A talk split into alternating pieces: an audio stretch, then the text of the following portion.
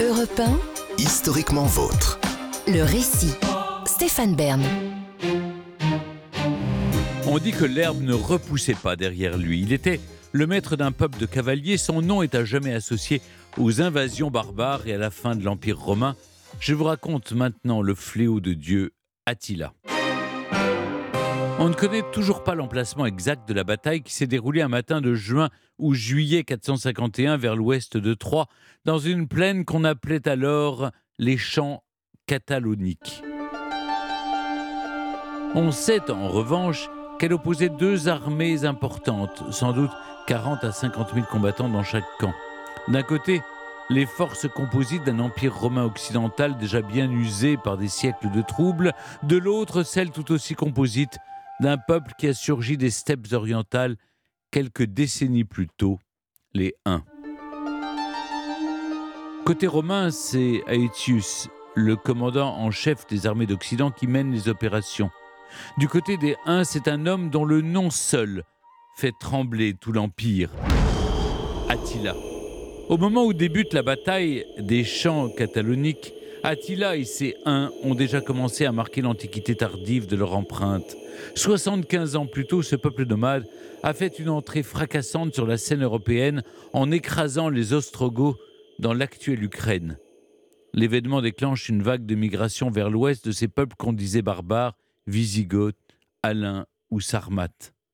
L'Empire romain d'Orient ne tarde pas à faire la connaissance des Huns et Constantinople, consciente de la menace que cette armée d'archers et de cavaliers fait peser sur elle, commence à engager des soldats Huns comme mercenaires ou comme troupes d'appoint. Une vieille recette qui lui permet d'acheter sa tranquillité, mais à un prix exorbitant. Attila entre en scène un peu plus tard, à un moment où son peuple est déjà bien installé en Europe centrale, un peuple ou plutôt des peuples d'ailleurs. L'Empire des Huns est une sorte de conglomérat complexe de clans, de bandes et de tribus aux relations alambiquées. Au début du 5e siècle, une famille domine pourtant, celle du père d'Attila qui lui succède avec son frère Bléda en 434. Pendant une petite décennie, les deux frères mènent une série d'expéditions armées à travers toute l'Europe centrale, tour à tour alliés ou opposés à l'Empire au gré des circonstances et des opportunités. Comme l'appétit vient en mangeant, Attila décide alors qu'il pourrait tout aussi bien régner seul. Bléda est tué. Attila devient le seul maître du peuple Hun. À quoi ressemble Attila? Les sources évoquent un homme plutôt petit mais rablé, le nez court et plat, la peau brune, la barbe clairsemée et quelques mèches blanches dans les cheveux. Mais au plan moral, la grande erreur serait de confondre Attila avec le cliché du barbare pour le voir comme une simple brute sadique et cruelle. Attila est un chef de guerre que la violence ne fait certes pas reculer, mais c'est d'abord et surtout un dirigeant habile, rompu aux tractations diplomatiques depuis son enfance et un fin connaisseur des nouveaux équilibres qui se dessinent dans l'Antiquité tardive. Attila sait que l'Empire romain est un géant malade et usé, et il se fixe un projet politique précis vers 450, frapper à l'ouest, là où l'Empire paraît plus fragile qu'en Orient, où le nouvel empereur martien a repris la situation en main. Il ne lui manque qu'un prétexte, prétexte que Honoria, la sœur de l'empereur d'Occident, Valentinien III, lui offre sur un plateau. Compromise dans un complot assigné à résidence, Honoria envoie en 450 un appel à l'aide à Attila, un message qu'elle accompagne de son anneau. Il n'en faut pas davantage à Attila pour faire mine de croire que la jeune femme lui offre un mariage. Le roi des Huns exige alors de Valentinien la main de sa sœur, accompagnée de la moitié de l'Empire d'Occident en guise de dot. Face à un refus immédiat, Attila lance alors ses troupes au printemps 451 vers les provinces de Gaule aussi appétissantes que mal défendues. La violence de la déferlante qui commence marque au fer rouge des populations sidérées. Dépassées par la vitesse et par l'efficacité des chevauchés d'Attila, les villes tombent les unes après les autres. Les Huns commencent par saccager Trèves, puis Metz, qu'ils réduisent en cendres après avoir massacré sa population.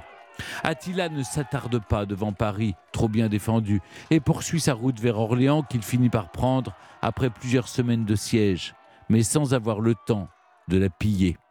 Après des mois de négociations, Rome a fini par s'assurer le soutien du peuple wisigoth et Aetius est enfin en mesure de barrer la route à Attila. Les chants cataloniques sont le point d'orgue de cet affrontement, sorte de vaste mêlée entre deux armées composites. Théodoric, le roi wisigoth, est l'un des premiers à tomber. Mais au soir d'un combat qui provoque la mort d'au moins 15 ou 20 000 hommes, Attila est battu pour la première fois. Face à une situation désespérée, le chef 1 est même sur le point de se jeter sur un bûcher composé de selles de chevaux. Mais Aetius, curieusement, ne pousse pas son avantage sans qu'on sache vraiment pourquoi. Peut-être a-t-il voulu éviter de laisser les Visigoths prendre une place un peu trop encombrante en Gaule. Peut-être a-t-il voulu épargner Attila, qu'il connaissait très bien pour avoir passé sa jeunesse comme otage diplomatique à la cour de son père. Toujours est-il qu'Aetius vient de remporter la dernière grande bataille des Romains contre les peuples barbares et qu'Attila repart vers le Danube pour y lécher ses plaies. Ce n'est pourtant que partie remise. L'année suivante, le roi des Huns lance ses troupes sur le nord de l'Italie et cette fois, personne n'est là pour lui barrer la route. Valentinien, maître d'un empire romain d'Occident qui n'est plus que l'ombre de lui-même, doit négocier. Attila repart pour l'hiver, avec des troupes à peine affaiblies et un immense butin dans ses chariots.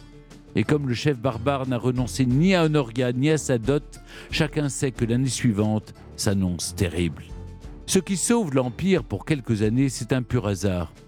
Au début de l'année 453, Attila célèbre son mariage avec Ildico, une jeune germaine qui vient s'ajouter à la longue liste de ses épouses.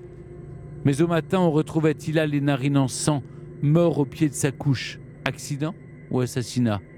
Personne ne peut le dire avec certitude. Mais Attila n'est plus.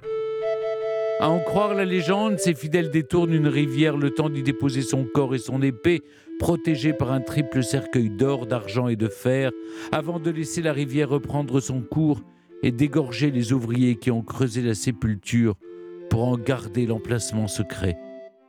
Perdu dans des querelles de succession, l'empire d'Attila ne lui survit pas deux ans. Mais sa légende, elle, ne fait que commencer. Elle est noire en Occident où Attila devient l'incarnation par excellence de la punition divine, le fléau de Dieu, celui derrière qui l'herbe ne repousse pas, celui à qui la tradition médiévale attribue des crimes tous plus atroces et tous plus imaginaires les uns que les autres, le plus souvent. La réalité est plus contrastée comme souvent.